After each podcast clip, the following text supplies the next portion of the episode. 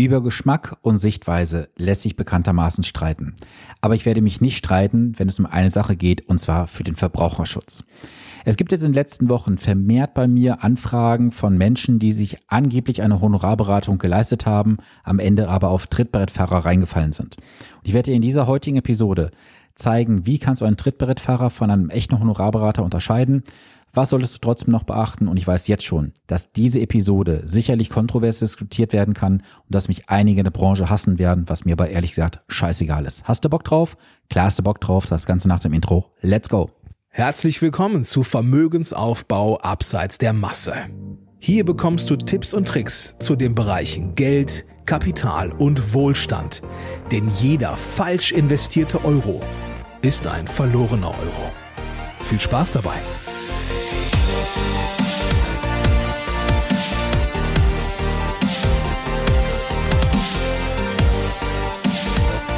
Hi, hier ist Sven, dein wirklich unabhängiger Finanzexperte, der dich in den Bereichen Vermögensaufbau, wie zum Beispiel für deinen Ruhestand, die Vermögenssicherung und die Vermögensstrukturierung begleitet. Ohne dass du Angst haben musst, dafür irgendwas an Provisionen zu bezahlen, denn als echter Honorarberater ist das ein Fremdwort für mich. Ja, ich hatte es bereits im Intro gerade erwähnt. Es gibt gerade vermehrt von Verbrauchern bei mir Anfragen, die eine vermeintliche Honorarberatung genossen haben, am Ende aber, ich sage es ganz offen, auf Scharlatanen reingefallen sind. Und ich werde dir heute in dieser Episode mal aufzeigen, worauf es wirklich ankommt. Und ich hatte dazu bereits in der Vergangenheit mal eine Episode gemacht, deswegen werde ich hier mal ein bisschen mehr erzählen. Und es gab auch in der letzten Woche dazu zwei YouTube-Videos. Schau auch da gerne mal rein, da gibt es auch noch ein paar Informationen, die ich jetzt heute hier nicht mal ähm, kundtun werde.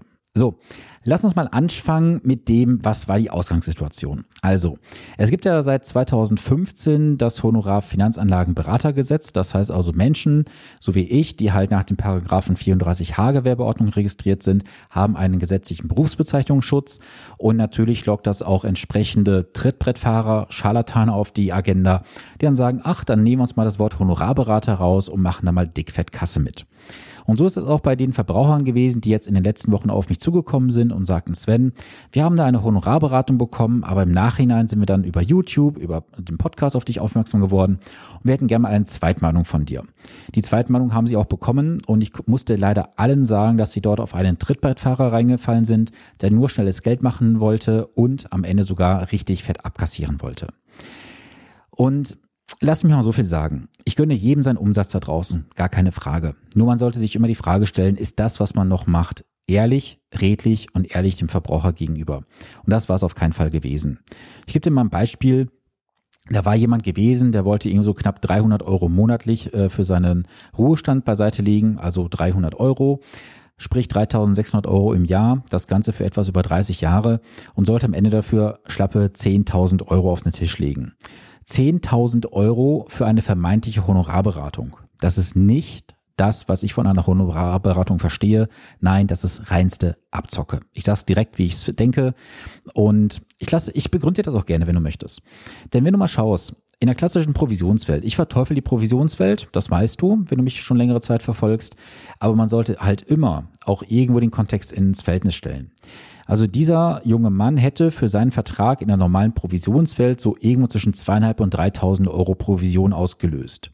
Hier in dem Fall hatte der vermeintliche Honorarberater 10.000 Euro aufgerufen und monatlich nochmal ein Betreuungshonorar, was jenseits der Sterne gewesen ist. Also das war völlig utopisch gewesen. Und das Ganze wurde begründet mit einem entsprechenden mathematischen Gutachten. Und ich sage dir auch ganz offen, was das war. Das war nichts außer eine Gegenüberstellung von drei Möglichkeiten. Das war in diesem Fall halt diese Netto-Police. Dann war es einmal gewesen ein reines Investmentdepot über eine Depotbank und dann die so verteufelte Provisionspolice eines Versicherers. Und am Ende ist es, oh Wunder, so gewesen, dass dort die Nettopolice natürlich das Produkt war, was gewonnen hatte, auf jeglichen Ebenen. Aber auch dort waren handwerklich Fehler enthalten, die ich jetzt hier nicht kundtun möchte.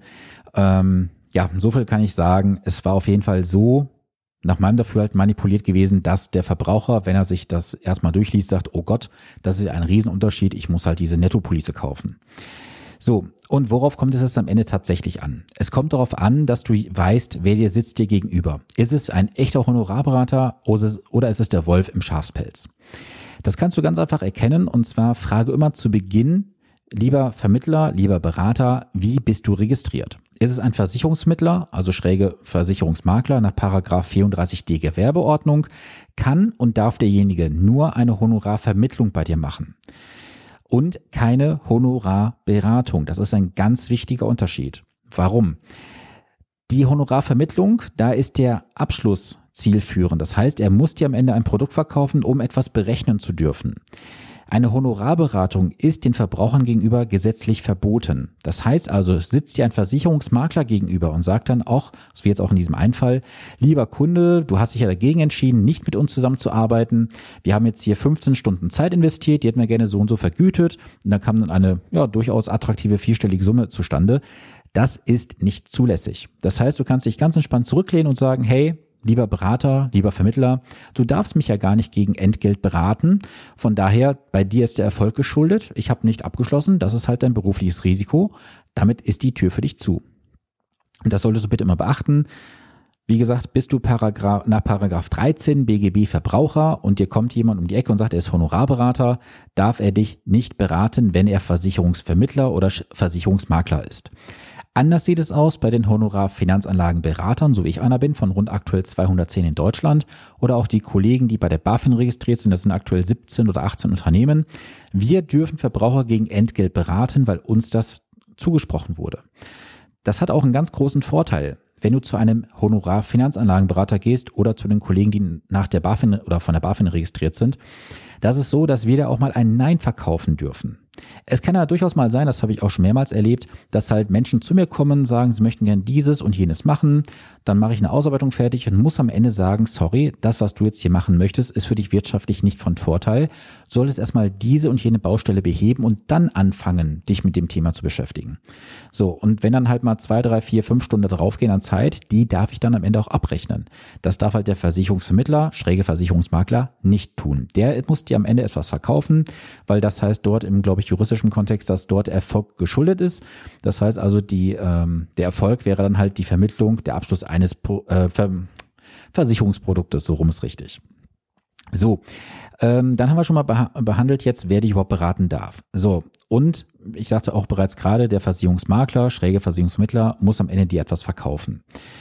Und du solltest bitte halt aktuell immer die Augen offen halten, wer dir gegenüber sitzt. Also es gibt so viele Trittbrettfahrer, ich sehe es ja auch gerade in Social Media, ähm, da gibt es ja so viele Anzeigen, wo dann drin steht, ach, du bist Versicherungsmittler, Versicherungsmakler, hast keinen Bock mehr auf Stornohaftung, hier, wir zeigen dir, wie das Ganze geht. Da schließen sich halt diese ganzen Vermittler oder Versicherungsmakler dann halt diesen, ja, wie soll ich das mal nennen, diesen Interessengruppen, sag ich mal, oder diesen, diesen Verbänden an. Dann wird dann irgendwo denen gezeigt, hier hast du ein Rechnerprogramm, kannst ein bisschen was einklickern und dann wird halt dem Verbraucher am Ende ein Gutachten vorgelegt, in Anführungsstrichen, was auch inhaltliche Fehler hat. Und ich meine, ich gönne ja jedem sein Geschäft da draußen. Versteh mich bitte nicht falsch. Aber ich möchte einfach nur, dass wir da draußen doch endlich mal diesem ganzen Scheiß aufhören, dass der Verbraucher abgezogen wird von vorne bis hinten. Und lass mich dir auch ganz offen sagen ja, es gibt Menschen da draußen, die haben es wirklich nicht finanziell in der, ähm, in der Situation, dass sie sagen, ich kann da mal eben 10.000 Euro für so einen Honorarberater oder jetzt in diesem Fall Honorarvermittler aufrufen.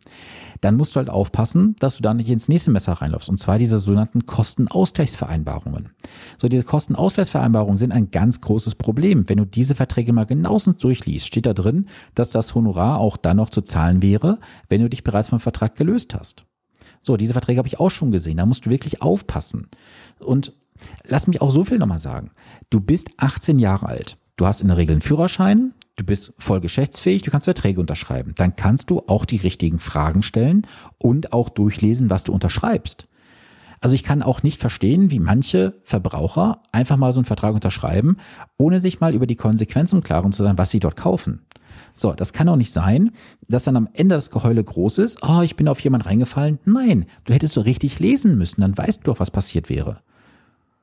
Und glaub mir auch eins, diese ganzen Honorarvermittler da draußen, die Nettopolisen verkaufen, das ist natürlich dann auch wieder so ein ganz leckeres Geschäft, weil es steht in Verträgen auch sehr häufig drin, dass wenn du dann mit Unterstützung des Beraters, schräge Vermittlers, den Beitrag dann anpassen wirst später, ist nochmal ein Honorar fällig.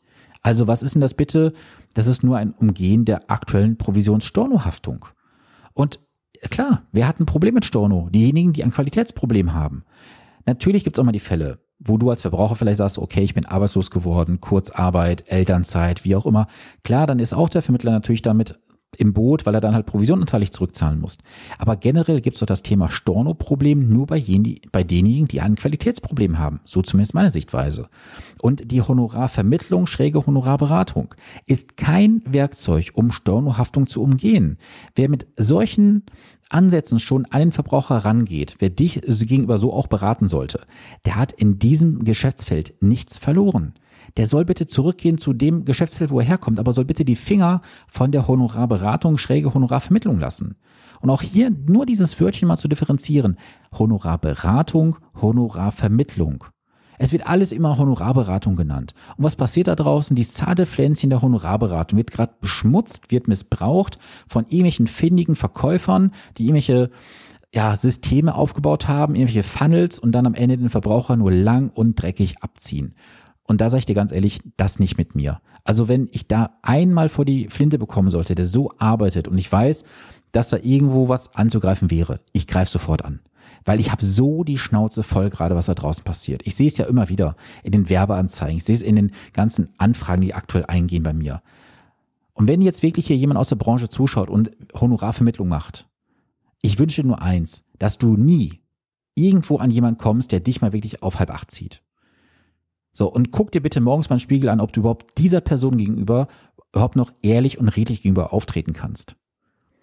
Ich verstehe nicht, wie manche, also du merkst gerade, ich werde ein bisschen emotional in diesem Thema, aber das ist mir halt wichtig zu sagen.